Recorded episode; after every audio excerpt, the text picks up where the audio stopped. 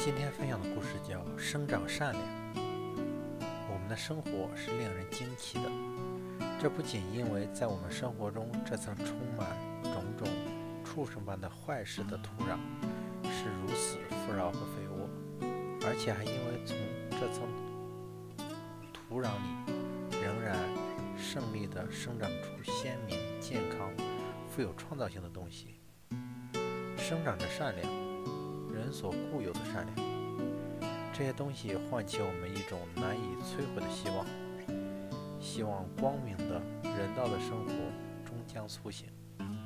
节选自高尔基。